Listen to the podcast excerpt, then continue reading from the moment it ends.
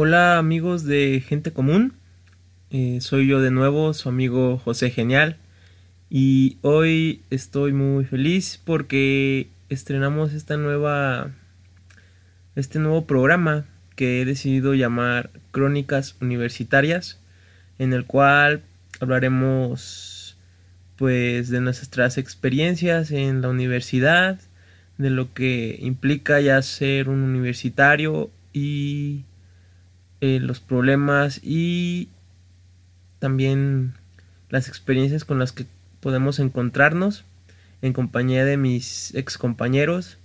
Así que espero que disfruten estas conversaciones. A darle.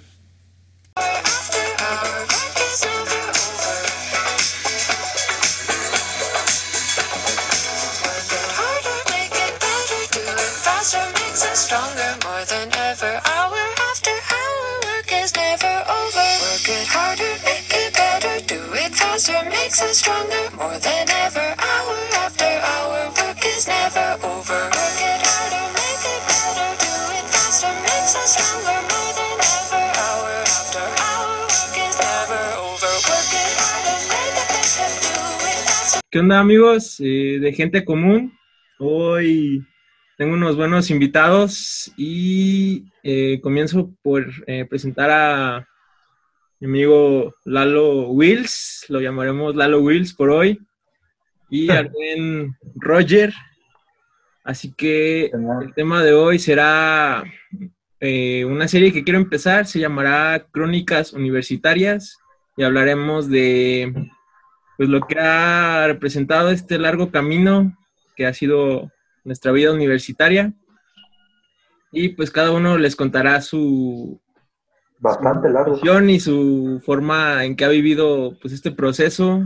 Para mí ha sido un poquito mucho largo, para mis compañeros yo creo también, pero pues cada uno lo ha vivido diferente, así que este comenzamos este episodio el proceso de cómo escogimos eh, entrar a, la carrera, cómo escogiste tú, entrar a ingeniería en mecatrónica, hermano. pues yo no sé. Porque pues, Excelente. tú, me conoces desde, pues, desde que éramos más chavos. Entonces, pues tú veías también que pues a mí me gustaba un buen la música, que tocaba la guitarra, que tocaba la batería y todo. Y yo, pues cuando estaba acabando, estaba acabando la secu, pues sí tenía la idea de, de hacerme músico. De hecho, varias veces le comentaba a mi profe de música y le decía, profe, ¿cómo ve? Y todo. me dice, no, Lalo, si tienes potencial, nada más tendrías que pues estudiar un poquito la lectura, que es lo que no se te da, porque pues realmente nunca llevé clases de eso. Este, y pues yo empezaba a comentarle a mis papás, ¿no? De cómo ven, si estudio eso. Y ellos me decían de, pues que si quieres estudiarlo, estudia, pero pues ya sabes, o sea, lo que sería la vida de un músico, que no es lucrativa. Y luego, pues ustedes me conocen, chavos, soy una persona de hobbies, hobbies caros. me gusta traer mis me gusta traer mis tenis bonitos. me gusta el básquet, me gusta de pronto viajes a Chicago. que Sofía me diga, oye, pues, pues vámonos por acá, un restaurancito. Entonces dije, no, pues sí me interesa también pues tener esa facilidad económica, ¿no? Y dado de lo mismo de la guitarra, ustedes también se dan cuenta que a mí no me gusta, me gusta resaltar entre la gente. Ya eh. dígase, cuando si estoy tocando o si estaba cuando jugamos básquet, como me la pasaba ahí paleteándole. No, tú nunca, hermano, tú nunca. Entonces, pues eso nació tan también un poquito de la guitarra, porque yo mi primer guitarra, que de hecho por ahí la tengo, la estoy restaurando. ¿Qué marca eh, es tu guitarra? Era... Ah, mi primer guitarra era una marca chafa, se llama Maxine. Sí. Era, era marca Maxine. Este, y pues ya, ¿no? Yo la veía muy, muy común, muy gente común. Y dije. Dirían por ahí, gente común. ¿Qué haremos? ¿Qué, haremos para, tunearla, para, para que se vea un poquito más, más yo, ¿no? Sí. Entonces ahí fue cuando empecé, ¿no? agarré desarmadores, la desarmaba, la pinté, le hice un chorro de cosas, entonces pues me empecé a meter un poquito con las herramientas, me empecé a meter con, con la electrónica, y eso fue alrededor de segundo de secundaria. Entonces también en ese momento dije, pues también no estaría mal estudiar algo como ingeniería en electrónica, porque estoy viendo que me gusta. Yo no conocí lo que era ingeniería en mecatrónica. Ah, por el trabajo de mi mamá, este, pues ella me dijo, oye, existe esta otra carrera, se llama ingeniería en mecatrónica. Y así a grandes rasgos me dijo, pues es como ingeniería eléctrica, electrónica, pero también te meten ingeniería mecánica, o se va a saber mecánica y electrónica. Y yo de, ah, no, pues a todo dar, ¿no?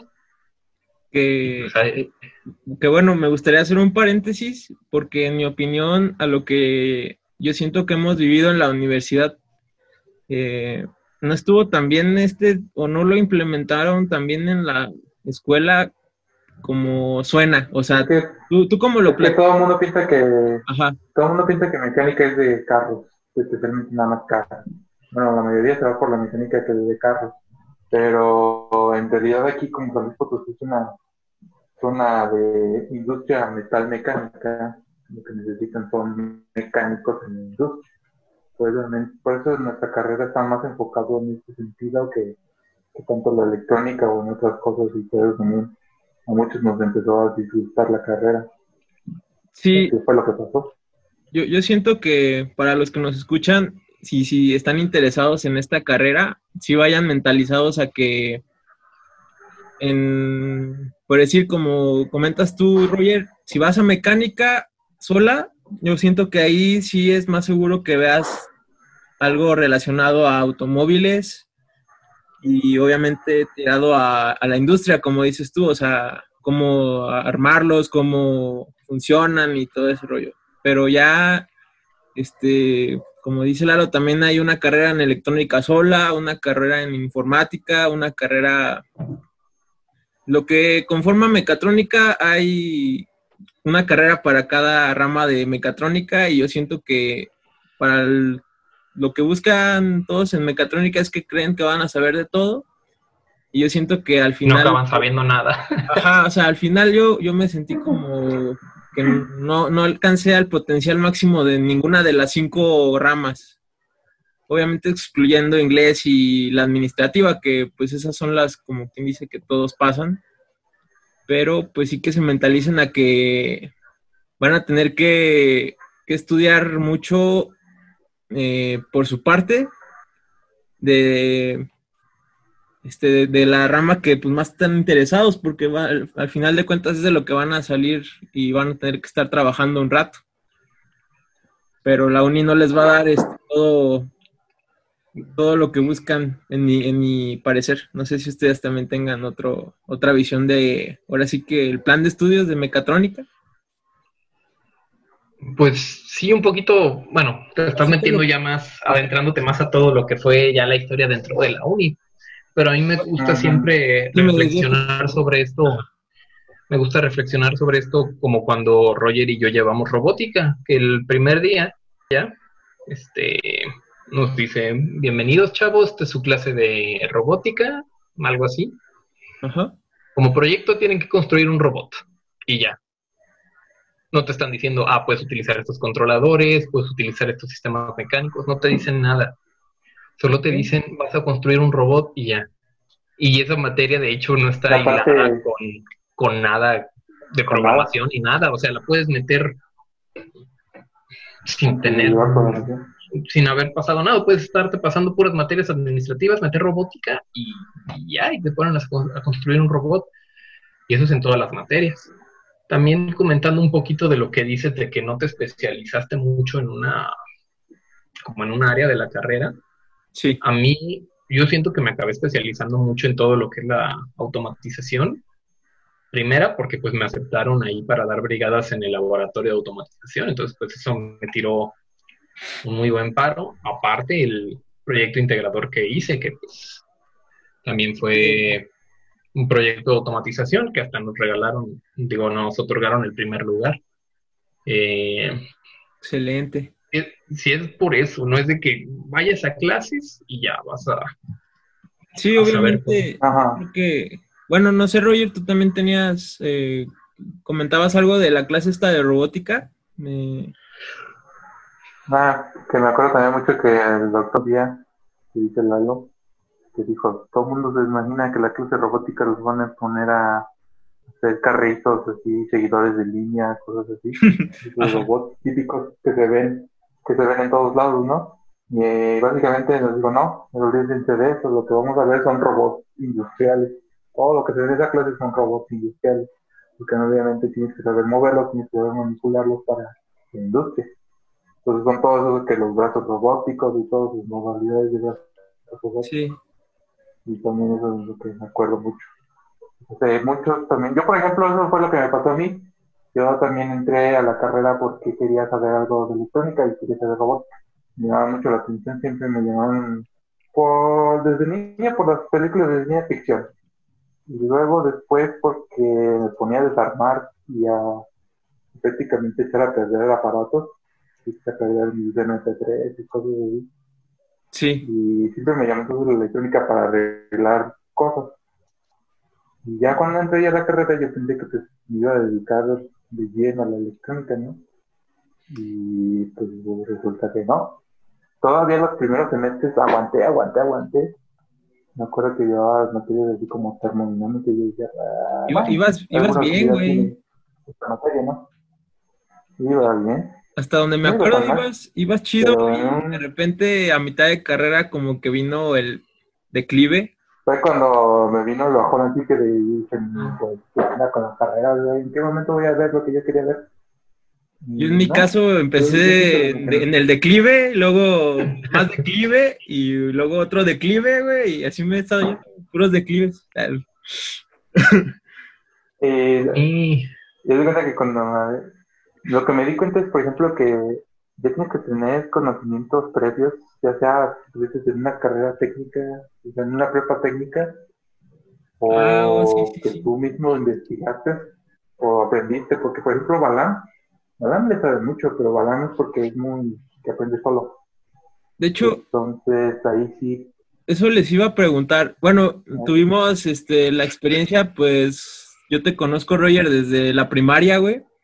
Y de hecho, caso curioso, estuve la primaria, en la secu y en la misma prepa que tú. y prepa. Nomás en la secu no estuvimos en el mismo salón, pero este saliendo de la prepa. Pues ¿Tú te sentías este, preparado para entrar a la universidad o tuviste cursos? Porque yo con Lalo sí tuve los cursos del 100 y ayer le, le comentaba a un amigo que acaba de entrar que a mí sí me ayudaron los cursos un poco porque te preparan para el examen prácticamente, pero ya la carrera es otro. Yo, lo, yo lo que llevé fue el curso propedéutico que da el mismo departamento de, matemáticas, el DEPA.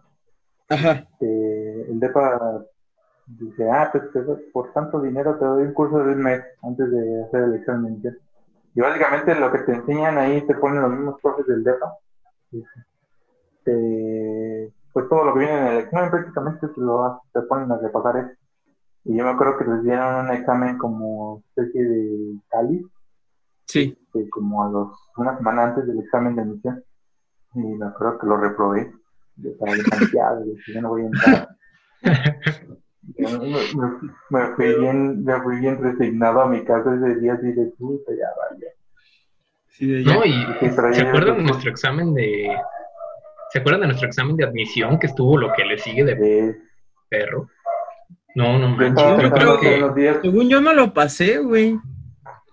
Pero yo creo que aún después de haber cursado toda la carrera, siete años después de literal todos los días ver matemáticas, todavía estaría cañón yo también lo que estaba pensando el otro día, Yo tengo una de estas memorias. sería fácil o no.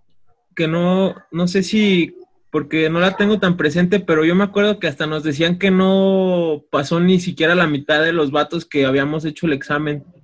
Mm. Que de hecho la, el más alto era 6, 7 por ahí y ya de ahí para abajo y pues nomás porque pues quedaste más arriba de otros pendejos. Es que de lo que yo me acuerdo es que decían que si pasabas la parte de trigonometría en el examen de admisión, te brincabas la materia. Y nadie la pasamos, güey. yo no me acuerdo de. Nadie la pasó. Todo, el mundo llevó trigonometría, nadie. Sí, güey, todos, güey. Hasta mal me sentí, güey. Era como un pinche incentivo a que pasaras, güey, y todos la reprobamos a la mano. Ajá. Nadie la pasó, nadie llevó, nadie se exentó trigonometría de la generación, nadie, ni siquiera los que son regulares. ¿Y sabes qué fue lo más cagado? Que en mi caso, todavía para pasar la pinche materia, la hicieron de emoción, güey, me la hicieron de emoción, pero pues, al final sí, creo que fue de las tres pasó el primer semestre. ¿Y tú, Lalo, qué, qué recuerdas de, ese día fatídico? De... Lo, que iba a comentar es que yo cuando entramos quedé en el lugar 120, me parece. Perdón, perdón, perdón, perdón, bro. Saqué calificación de 6.1. Entonces te pones a pensar, ¿no? O sea, que todos los que estuvieron debajo de mí sacaron menos de 6.1.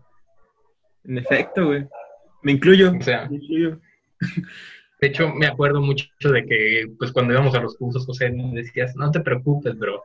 Mira, yo voy a quedar en primer lugar y tú en segundo. En segundo, güey.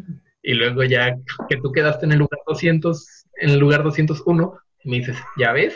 Le atiné. Nada más me pasé por 200 números. No estaba tan equivocado, güey. El orden de los factores no, altera la partida de madre que nos dio la universidad. No, de todos modos, 201 es todavía muy buen lugar. Pero yo siento que ya a estas alturas ya es solo un número para mí. Sí. Ya, fue. Para la carrera entramos todos chido, ¿no? O sea, entramos todos en buen lugar para la pura carrera. O sea. Sí. Bueno, aparte de los que no entraron, ¿verdad? Sí, o sea, ya poniendo contexto. No había nadie, nadie de reacomodo mecatrónica. Mecatrónica era tal vez la más solicitada en aquel entonces, ahorita no sé. De lo que me acuerdo mucho, José. los de mecatrónica que. Ajá. Ah, pues. Yo hay que, voy a poner esa encuesta ahorita que haces la pregunta, este, porque ahorita sí no sé si mecatrónica sea... Todavía las abuelitas creen que, es la carrera del futuro, güey. Yo creo que es la carrera del presente, ¿no? Ándale, exacto. Todo mundo, esa frase. Todo el mundo, este, se animó a inscribirse. Tengo creo, creo que es a partir del 2000, 2001 que empezaron a meter la, la carrera. Aquí en San Luis no tengo el dato, este, lo voy a buscar. Pero sí tiene, como dice Roger, tiene poco de que se implementó la carrera aquí y pues, menos tiempo en, de que salieron egresados, porque, pues imagínate, son cinco años mínimo. Entonces, para el 2006 apenas estaban saliendo los primeros. Nosotros entraríamos en la séptima generación. De hecho, si tengo bien el dato, la primera generación que salió de la autónoma es cuando nosotros íbamos entrando. Fíjate. Entonces, fue como en el 2007, 2006, algo así. Es una carrera, bueno, cuando entramos sí era una carrera pensada para futuro. Yo creo ahorita ya es una carrera que, que de a huevo se necesita, porque como dice Roger, en, cada vez se suman más empresas que ocupan pues la el conocimiento mínimo de saber lo que comentan ustedes de robótica para los brazos, de saber cómo funciona la la mecánica de la, de la industria, más que nada, porque pues, ustedes que ya han llevado prácticas, pues siento que, yo he estado en dos empresas ya. También hay que, es un punto tocar eso de qué sigue después de la carrera, porque a veces no es como lo piensas, ¿verdad? Y pues sí, como comentas, o sea, lo que lo que pasa mucho con mecatrónica es que pues la gente se va metiendo pensando así como de voy a construir robots, voy a pues sí, no voy a inventar cosas y así. Lo que me, lo que la otra vez platicaba con nuestro compañero Balam, shout a Balam, que ha de andar viendo anime o, haciendo ya, ya lo invitaremos. La, la, razón de que no lo he invitado al primer programa es que siento que luego va a terminar siendo media hora de Balam y, no, va a ser más de media hora de Balam. 20 minutos nosotros, así como que. Pues, sí. Balam, trae mucha data. como un especial, ¿no? Sería como un especial a traer. Un especial de Balam, sí.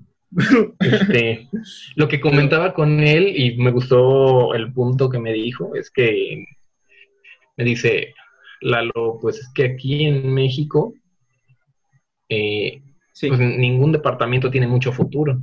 Los que van a tener futuro van a ser proyectos, mantenimiento y calidad, básicamente. O sea, lo que está pasando aquí es que no incentiva la creación de proyectos mexicanos. Nosotros estamos llevando proyectos extranjeros, sea Japón, sea Francia, sea Alemania, cualquier cantidad de países que vengan a instalarse a tierras mexicanas, ¿no? Pero la verdad es que nosotros, especialmente nuestra carrera, pues está más viendo como para apoyar a eso no tanto de que nosotros vayamos a, crear la máquina que va a revolucionar el futuro. Sí se puede, ¿verdad? Claro que se puede, pero si tú vas a meterte en una empresa, seguramente va a ser para esas, para esos puestos que te digo.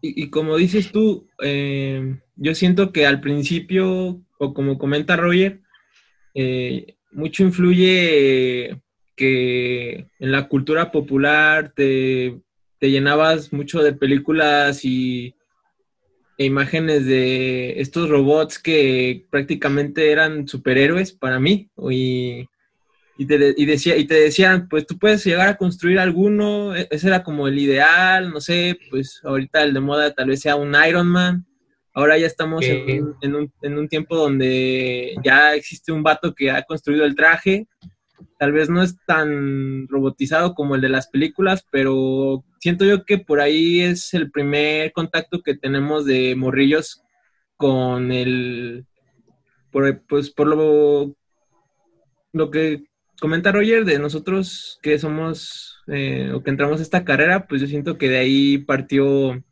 el primer, la primer semillita. En mi caso, la segunda fue que en la secundaria yo estudié en el taller de electricidad ese, mm, pues para mí fue, sí aprendí muchas cosas ahí, de pues conexiones y como dicen ustedes, de aprender a desarmar cosas.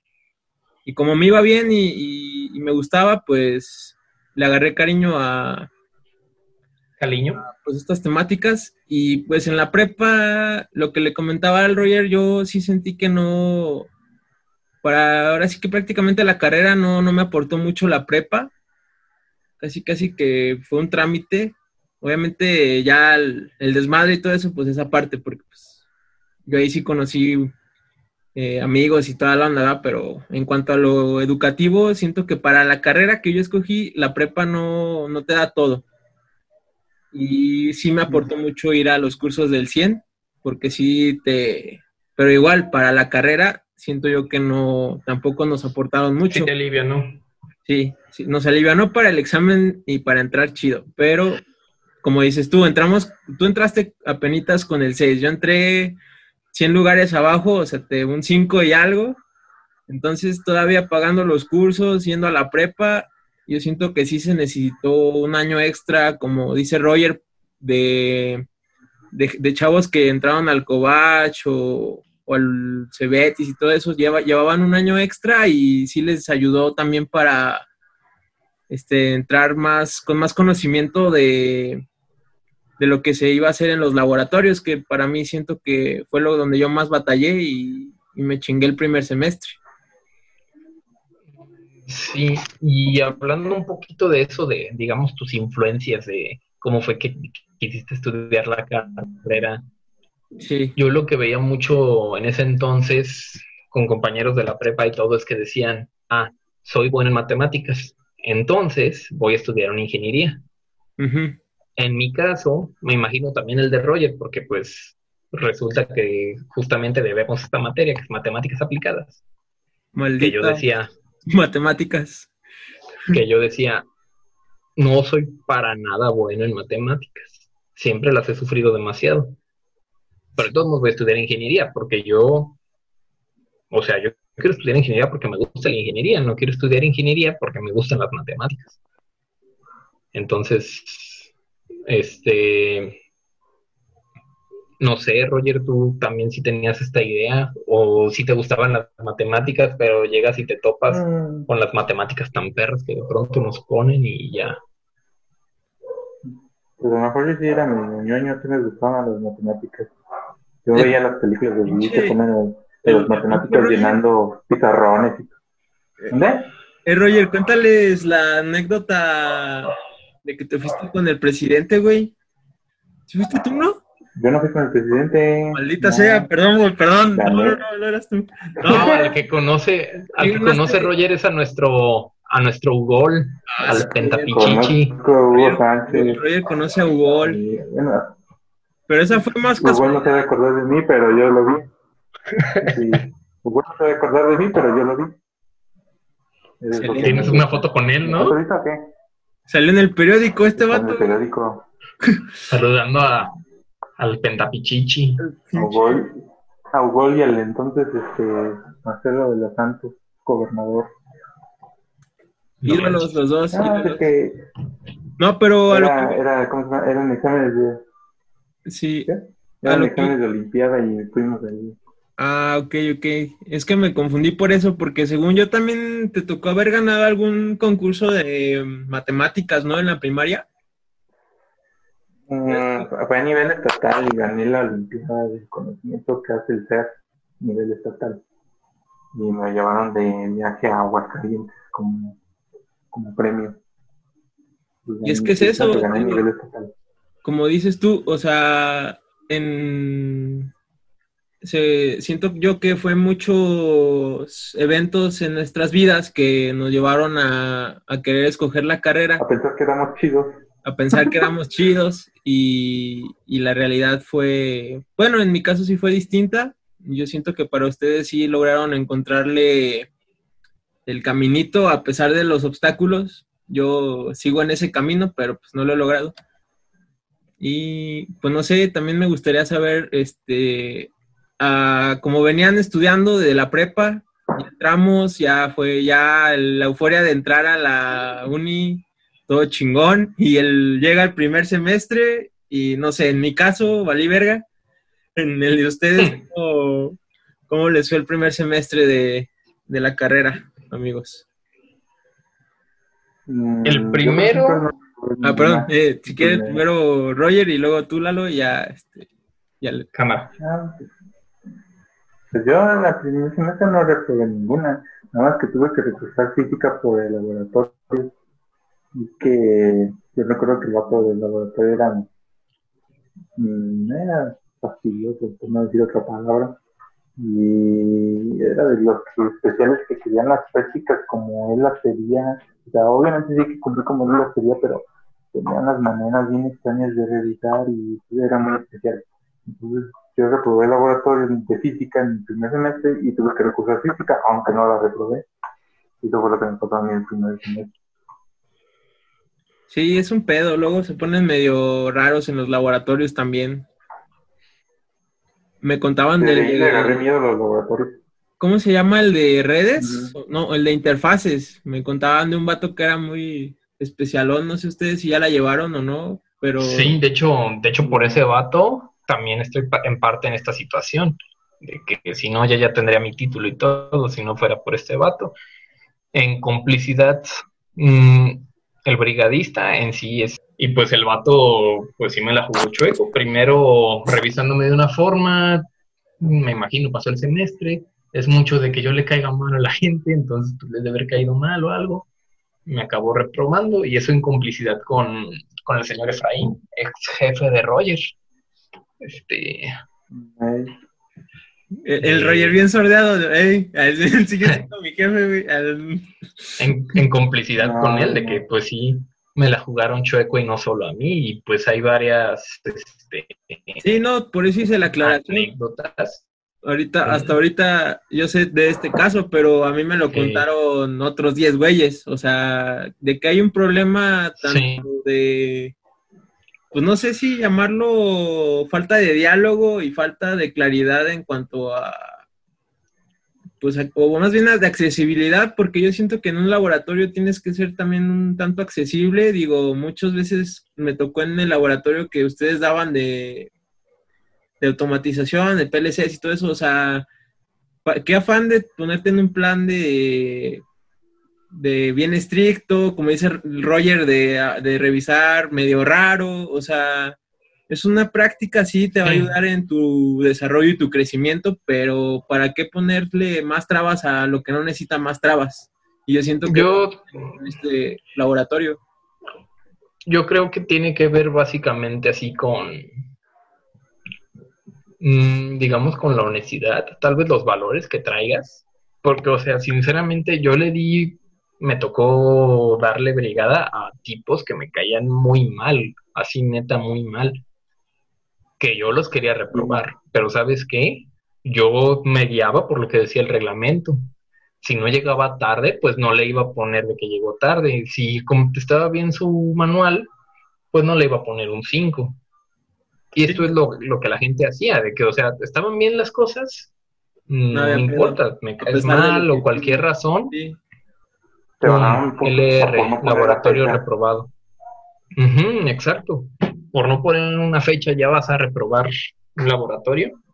Es a, lo que voy. pues sí me, me la hizo, sí me reprobó, sí me atrasó, e hizo que me retrasara aún más, y pues ahorita sigo batallando específicamente por este vato.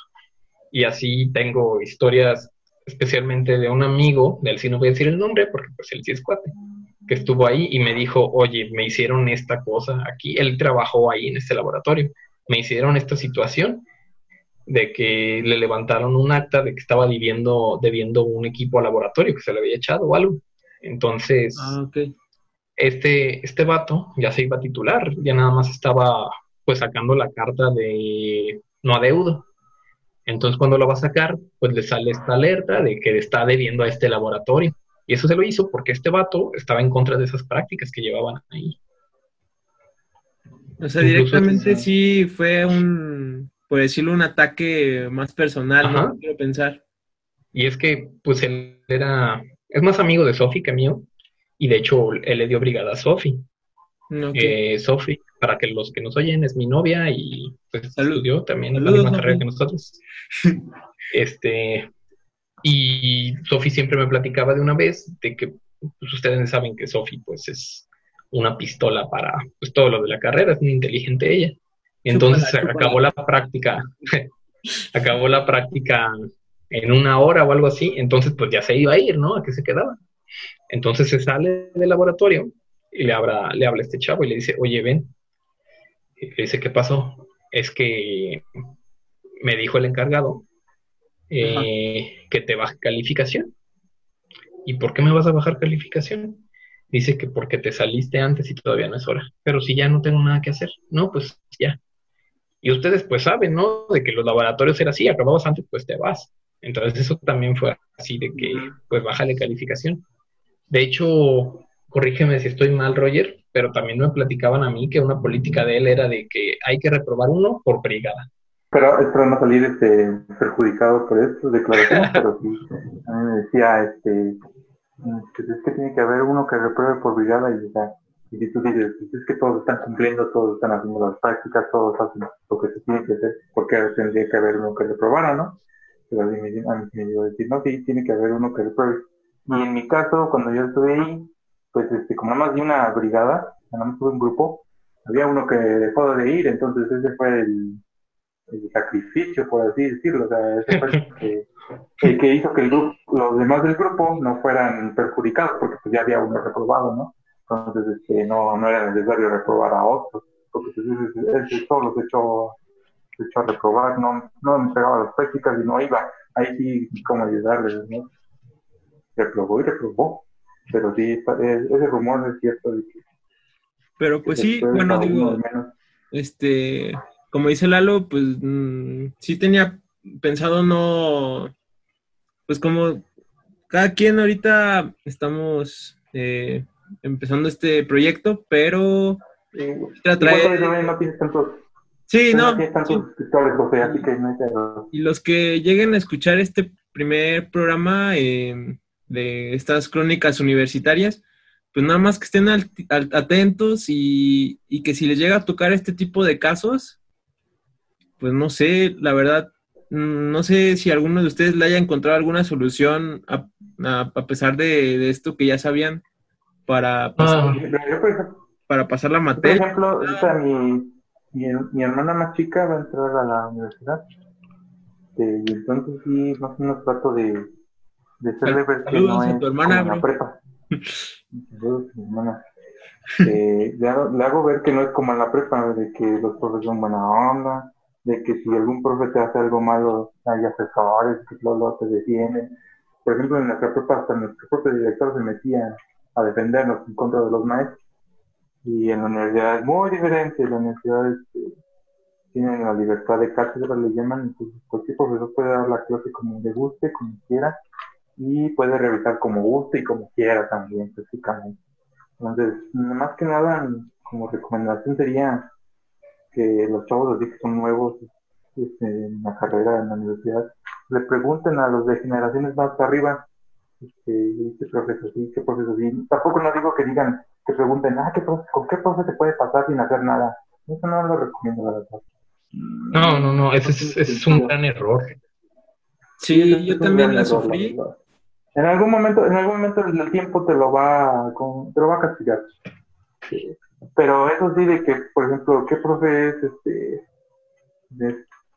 con una especial nada más te reprueba porque quiere reprobarte, no enseña nada, no explica nada, y luego aparte de que no te explica nada, este califica como él quiere, se pone estricto, incluso en el caso de las mujeres, qué profesor es machista, qué profesor es misógino, todo eso.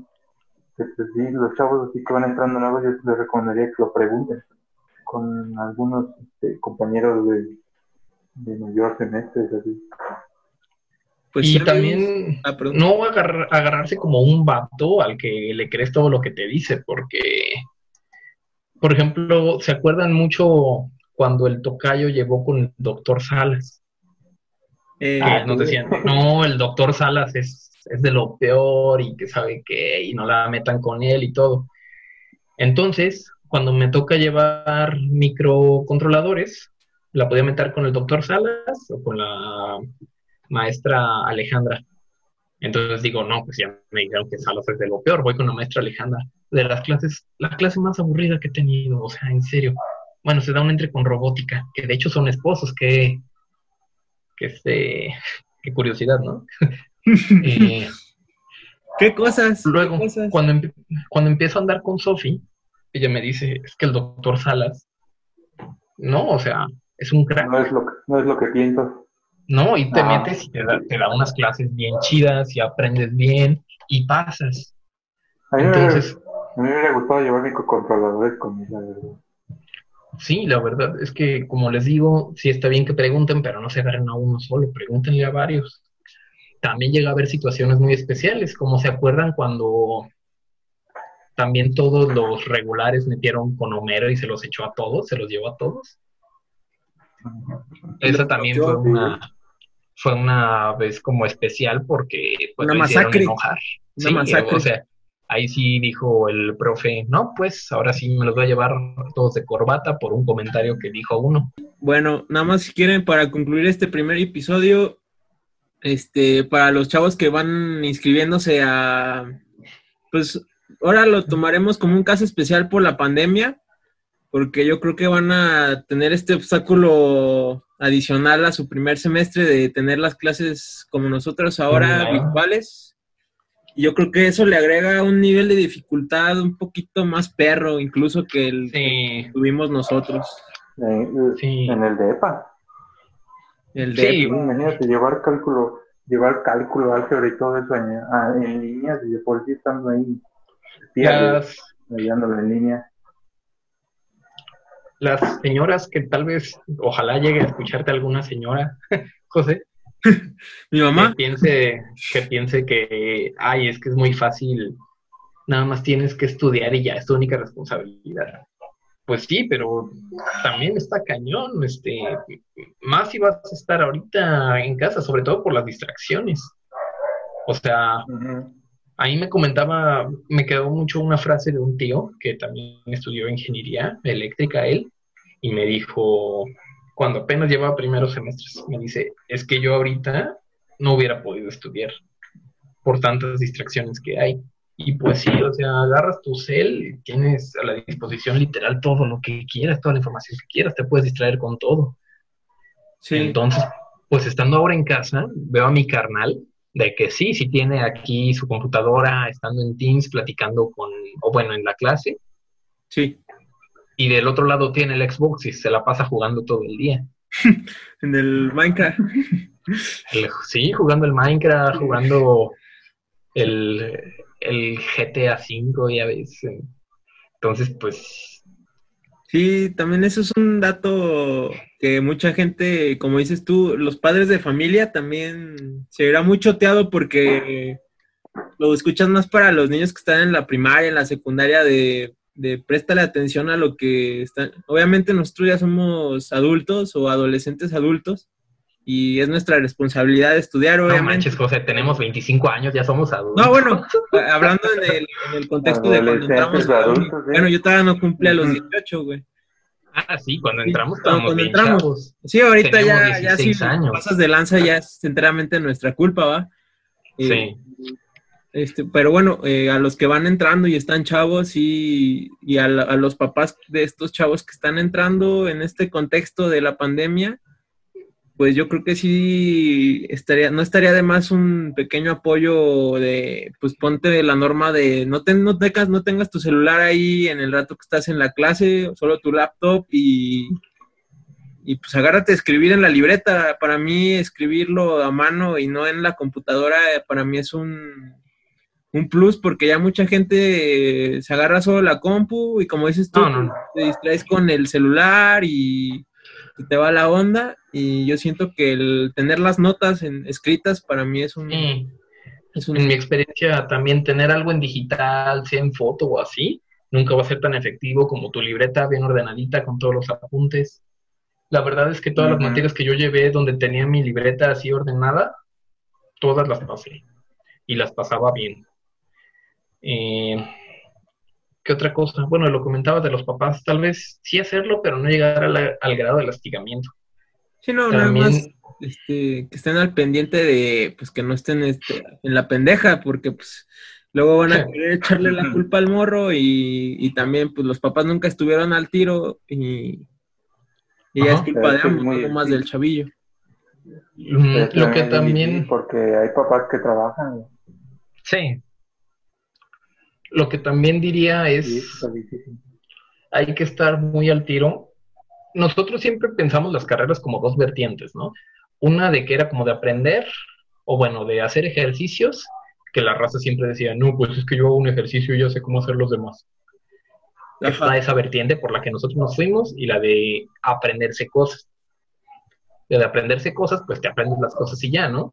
La de hacer ejercicios, no manches, pero puedes estar ahí cinco horas y no te sale el ejercicio. Sí. ¿Cómo acaba el vato? Todo frustrado.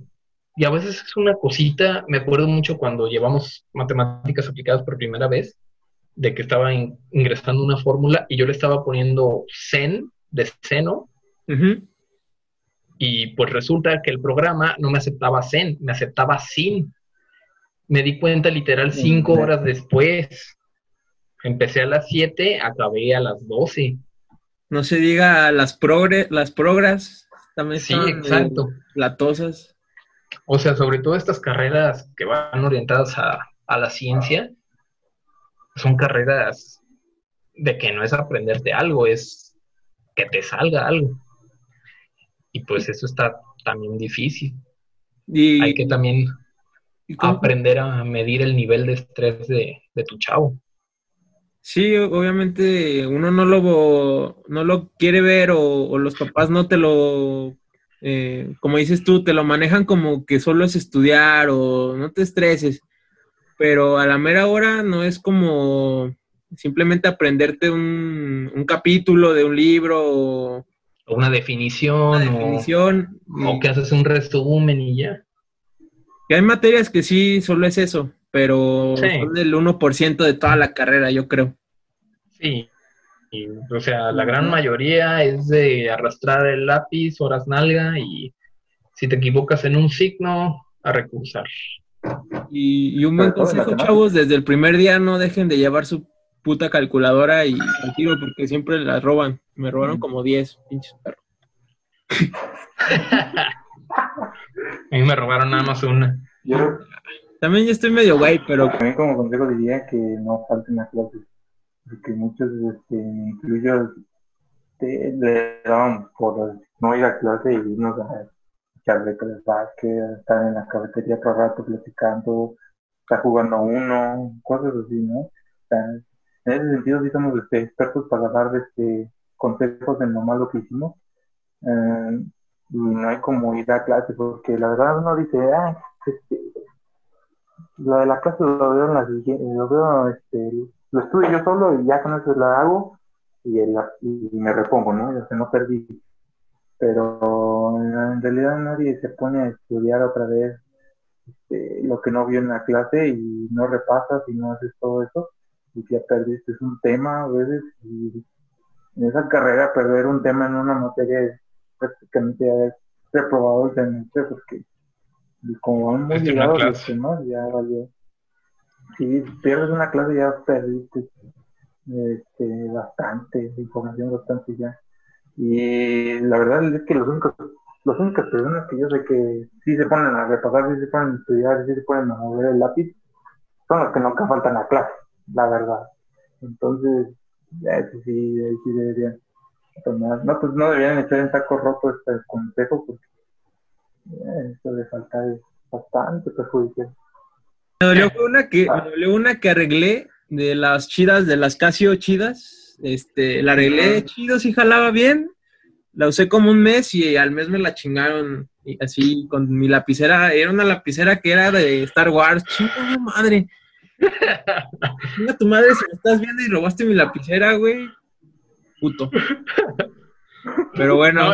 No, agregando nada más un poquito a lo que dice Roger, Sí, sí, de que no es importante tampoco que dejen sus, sus hobbies por, por la carrera. Ah, sí, claro. Hay que encontrar la forma de, de juntarlos. A mí me pasó de que pues yo dejé tanto mi hobby que era la música y, y el básquet, la primera parte de la carrera, Ajá. y ya luego volví a practicar básquet, volví a tocar guitarra y fue cuando me empezó a ir mejor porque sí es una forma de aliviar el estrés. Tu vida no debe de ser solo de vas a la uni, regresas, comes y te duermes, porque pues a veces llegamos tan tarde a la casa que ni haces la tarea aquí y encuentras la forma de hacerla en la escuela, en tus horas libres o algo. Sí es importante que te des tus ratos para pues si te gusta jugar algún deporte, que lo, que lo practiques, si te gusta ver, no sé, si te gusta tejer, tal vez a alguien le gusta tejer, no sé, que pues que se pongan a tejer. Sí es importante también el- seguir con sus hobbies. tiempo. Sí, Sí, la verdad es que uno cuando entra a la uni se le venía el mundo encima, ¿no? Como que decían, ay, no manches, tengo un chorro de horas, llego bien tarde a la casa y llegabas a las 4 o 5 de la tarde. Cuando la verdad es que ya cuando yo llevaba proyecto integrador en décimo semestre, noveno semestre, no sé, pues ni llegaba a la casa. Había veces que me quedaba a dormir trabajando en el proyecto. Entonces, mejor se aprovechen los primeros semestres para encontrar la forma de aplicar, de encontrar la forma de poder hacer las dos cosas. pues excelente. Por ejemplo, lo que le digo, Ah, sí, lo que le digo, por ejemplo, a mi, lo que le digo, por ejemplo, a mi hermana que va a entrar es que en ningún momento de la uni va a tener que quedar todo el día. Entonces ya que se vaya haciendo la idea también de que prácticamente va a vivir más tiempo allá que en, en la casa. Ahorita pues por la pandemia, pues, quién sabe cómo vaya a ser ahora todo eso. Pero pues antes sí era así, llegó un momento en que ya ni ibas a tu casa porque la vivías allá. sí, Sí. como- pero bueno, este, ya un poquito para concluir el primer episodio, yo creo que sacamos muy buenos consejos en este capítulo, porque sí, el... No, para agregar también, José. Ah, sí, este, pero- No, no te creas, no te Ah, creas. no te. No, yo creo que, como les comentaba, pues el principio y yo creo la parte más fácil, eh, extrañamente, de- del proceso de la universidad es entrar. Sí, eh, ahí, ahí sí te voy a interrumpir, José, mm. porque me acuerdo mucho siempre, todos los días de mi vida, o al menos una vez a la semana, me acuerdo mucho de una frase que te comentó tu abuelita, de que fue cuando entraste a la uni, me acuerdo mucho, la tengo muy grabada, que me dijiste que llegaste muy feliz de, sí, sí entré, sí entré, y tu abue se quedó así como de, ¿y eso qué? Sí, güey. Le dijiste así, le dijiste de, no, pues sí entré, entré a mecatrónica, y tu abuelita te volteó a ver y te dijo, ah. cualquier pendejo entra a mecatrónica. Lo difícil es salir. Sí, y pues ahí estamos. O sea, no es por ser mamo, pero mi abuelita siempre tiene una frase especial que me chinga, güey, porque este, hace poco empecé a, correr en, las carreras, ahorita ya no por la pandemia, pero estuvo chida de la autónoma. Ajá. Corrí hasta me dio la medalla que le dan a todos normal, güey, pero para mí era mi primera experiencia y llego y acá con mis compas, desayunamos, después de la carrera llegamos y llega mi abuelita y le, me dice, le digo, no, pues gané, digo, no gané, va, pero sí corrí. Me, ¿A poco corres? ¿A poco corres, güey? no mames, ah, güey, no, no mames, qué pedo con eso. Sí, güey, o sea, Este, también, chavos, no crean que, que, el entrar es este, ya la garantía de salir. Yo creo que al contrario. No, para nada. Una falsa ilusión, como dicen ustedes. La expectativa, según, eh, o bueno, en mi caso era de que ya entraste, ah, ya lo, ya lo lograste, ¿no? Y me bajaron los humos el primer semestre y, de ahí fue chingarle. Y yo siento que, que al contrario, cada semestre se pone todavía más perro. Muchos te dicen que el DEPA es el más perro y no termina de ser el más perro. Yo creo que todas las materias que le siguen tienen su dificultad y, van en aumento. Así que, pues quédense con estos consejos, amigos, de gente común. Este, este temita que ya teníamos ganas de, comentar, que es la universidad, y espero que, acá mis amigos eh, me vuelvan a prestar su, su tiempo para grabar este. Su voz su voz y su tiempo para grabar un próximo capítulo. Les agradezco, Roger. Gracias, Lalo. Y. Saludos, saludos. Como dice el Santos, la vemos.